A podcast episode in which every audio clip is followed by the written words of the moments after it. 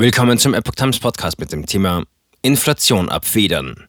Mehrwertsteuer auf Null bei Benzin und Essen? Ein Artikel von Epoch Times vom 7. April 2022.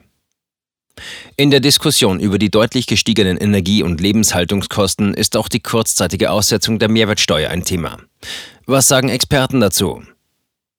Eine kurzfristige Aussetzung der Mehrwertsteuer bei Benzin, Diesel, Heizöl, Gas, Strom oder Grundnahrungsmitteln, um den extremen Preisanstieg abzufedern, wäre nach Einschätzung von Experten des Wissenschaftlichen Dienstes des Bundestags europarechtlich nicht möglich.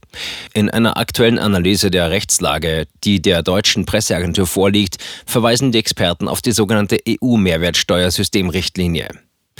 Vorgaben der EU. Darin haben die EU-Staaten für den Binnenmarkt und einheitliche Wettbewerbsbedingungen gemeinsame Vorgaben für die Mehrwertsteuer festgelegt. Der reguläre Steuersatz muss mindestens bei 15 Prozent liegen, der ermäßigte bei mindestens 5 Prozent.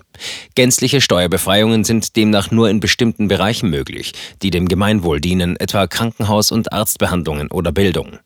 Lebensmittel sowie Treib- und Heizstoffe gehörten nicht dazu, schreibt der wissenschaftliche Dienst. Damit scheidet eine vollständige Mehrwertsteuerbefreiung für diese Leistungen aus, heißt es in der Expertise, die der AfD-Abgeordnete René Springer angefragt hatte. Der nationale Gesetzgeber sei wegen der vollharmonisierten Mehrwertsteuer an die EU-Vorgaben gebunden und könne keine eigenen Befreiungstatbestände schaffen. Die Experten sehen auch keine unionsrechtliche Grundlage für die Einführung eines ermäßigten Steuersatzes bei Treibstoff- und Heizkosten.